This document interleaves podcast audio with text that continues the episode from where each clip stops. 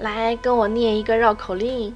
四十四十是十，十四是十四，四十是四十。这绕口令大家应该都念过吧？但是对于雍正同学来说，他应该是不怎么喜欢这个绕口令。康熙六十一年，康熙皇帝病故在长春园。当时呢，这个八爷党支持的十四阿哥还远在西北，四阿哥胤禛是留在京城。然后，康熙的近臣步兵统领隆科多宣布了康熙遗嘱，让四阿哥胤禛继承皇位，就是雍正皇帝。民间一直传说，康熙本来是打算传位给十四阿哥，然后四阿哥胤禛是矫诏登的基。咱们来看一下这一段啊，咱们前面说了九子夺嫡，最后只剩下四阿哥跟十四阿哥两个人有这个夺嫡的希望。对了，还有这个三阿哥一直没说，因为三阿哥这个人其实并不是一个很突出的人物，他就是一直以这个学者的身份出现的，而且应该说能力也不是很强。然后他在整个这事儿里面，呃，比较突出的干的一件事就是向康熙举报这个大阿哥胤禛这个。废太子，然后他周围呢也没什么朋党，就主要就是一些个文人，就在一起编书啊，什么重修庙宇啊、宫殿呀、这个立法呀之类的。那应该说，即便他是有当皇帝的这个心，但是他的动作是比较小的。那这个八阿哥倒下之后，十四阿哥崛起，封了固山贝子，然后抚远大将军，就是行文都是称大将军王。先是领兵去了西藏，后来又去了西北，然后四阿哥胤禛呢，他是封了雍亲王，然后一直留在京城。但是这两个对比起来，应该说这个大将军王虽然听起来威风，但是他并不是一个正式的爵位嘛。那相比之下，这个胤禛的这个和硕雍亲王，这个是实打实的这个很高级别的爵位。而且十四阿哥他除了这军事能力之外，他在朝中啊，他接手的应该是八爷的势力。那八阿哥这个人啊，他虽然说笼络了很多这个朝中大臣，但应该说他的这个势力啊都是虚的。你不像胤禛，这个真实实力应该说还是胤禛更高。虽然说胤禛手底下没几个人，但是他这个实力可是非常高的。你看，最重要的两大人物，一个是这个九门提督、步兵统领隆科多，这个在紧急的情况下，他他是可以掌控京城的。再一个就是四川总督年羹尧，这个年羹尧的这个位置啊，可以说是掐着这个十四阿哥大军的后路跟后勤。所以其实你就从这一点上来看，有理由相信康熙最终选择的接班人就是胤禛。因为首先十四阿哥的这个身份也比较特殊，他是胤禛的亲弟弟，对不对？虽然说他是亲老八那一派的，那老八现在已经明显的被康熙厌弃了。他如果想当皇上，他就只能走非正常手段。他的非正常手段怎么来？就从十四阿哥那边来嘛。所以康熙相当于就是把这个十四阿哥呀，给远远的打发出去，然后再用胤禛手底下的这个年羹尧来牵制住十四阿哥。就是你自己的亲弟弟，反正你自己看住了。那首先，他相信四阿哥不会对十四阿哥怎么样；第二呢，他也不会让十四阿哥就是跑回来去帮着老八。而且，你从另一个角度来讲，康熙是没有理由在自己就已经垂老的时候，把自己选定的继承人放置到千里之外去，对不对？他都快七十了，他还想把继承人放到西北去慢慢培养，这个事你怎么去考虑，他也是不太合理的。所以应该说，他虽然喜欢十四阿哥，但是真的是没有就是想把皇位传给他。而且雍正的这个优势也是很明显的，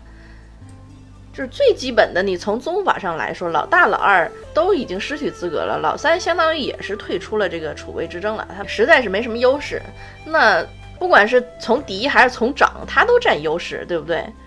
然后他这个人啊，又特别。就是应该说是深谙帝王心术，他应该是很明白这个原来的太子还有老八到底是因为什么被康熙厌弃的，所以他第一不广执党羽，你看他手底下就那么几个人，但是人家这个人比较重要，你老八乌泱乌泱搞了那么一大群人没有什么用啊。首先就不广执党羽，就是一个这个给了康熙这么一个态度，对不对？然后还要做出一副这种无心夺嫡、这个忠诚弑君的这种样子。你不管是真的假的，你在康熙眼中这种姿态就非常，呃，让康熙欣赏了，是不是？然后在康熙就快驾崩之前呢，他是先招了四阿哥去传了这个口谕，然后才招了其他的几个阿哥来。但是传的都是口谕啊，也是因此就是在具体的细节上，就是在后来一直备受争议，因为当时是没有这个诏书的。那这个圣旨实际上是康熙死了之后就才颁布出来的，那传位的时候是只有口谕的，所以后来就是坊间有这种说法，就是说那个雍正改诏书，把传位十四子呃改成了传位于四子。这个其实这种说法就首先这个当时是没有诏书，那这个改诏书的说法就更不存在了。再一个，即便是有诏书，这个诏书也是汉文跟满文同时存在的，它不可能只写汉文，所以这个篡改的可能性也不大。然后再一个就是现在这个呃辽宁省档案馆其实有一个这个康熙立储的遗诏的，那写的就是雍亲王皇四子胤禛，这个明明白白啊，这个名字写在上面，所以这也是不可能篡改的。所以改诏书这种说法，就是从根本上就是不可能实现的。那么咱们前面说了，其实事实上是没有诏书的，只有口谕。那我们其实从后面雍正登基的时候，这个其他的这些个兄弟的这个态度啊，也可以看得出来，就是他的登基应该是康熙授意的，没有什么质疑，没有什么可闹的。就在他登基的时候，当时听到这个口谕的，就是在京城的这几个，比如说你最大的反对头子就是老八嘛，老八都是欣然接受的。甚至这个十四阿哥回来奔丧的时候不肯跪拜老八，还命令十四阿哥就是对新皇帝行大礼。所以你从这个众人的态度来看，当时这个大臣皇子们都是接受的，所以应该说是不存在这个矫诏的这件事情。那等到再后来，因为毕竟本来就是这个竞争对手的兄弟们，然后搞事情啊，搞来搞去的。那雍正为了稳定政局，应该说也是不得已啊，用了一些个残暴的手段镇压，那引来了一些个争议，这个就是后来的事情了。而且雍正就是也是从自己的这个斗争当中吸取教训啊，为了防止再次出现兄弟之间这种争夺皇位的这种惨剧啊，从此就实行了秘密建储制度，不再公开设立太子。所以之前我们说过，康熙之前的那个二阿哥胤禛，他是中国官方正史上最后一个明立的太子，就是因为从这个雍正之后，所有的太子都不再公开设立了。那这个立太子的诏书呢，是皇上写了之后放在这个乾清宫正大光明的匾之后面，等到皇上驾崩了才能打开，然后宣布继承人。所以说起来，雍正的一生并不算长啊，但是他还是很传奇的。而且有很多的这个值得挖掘的历史谜团在里面，也正是因此，他成了这个清宫剧啊，还有这种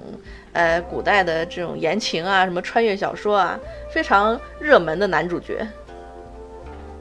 那关于九子夺嫡，最后终于告一段落了，最后是四阿哥胤禛登上了皇位。那雍正皇帝后面又发生了一些什么有趣的事情呢？我们下一次再接着聊吧。随便一说，感谢您的关注和收听，咱们下期再见。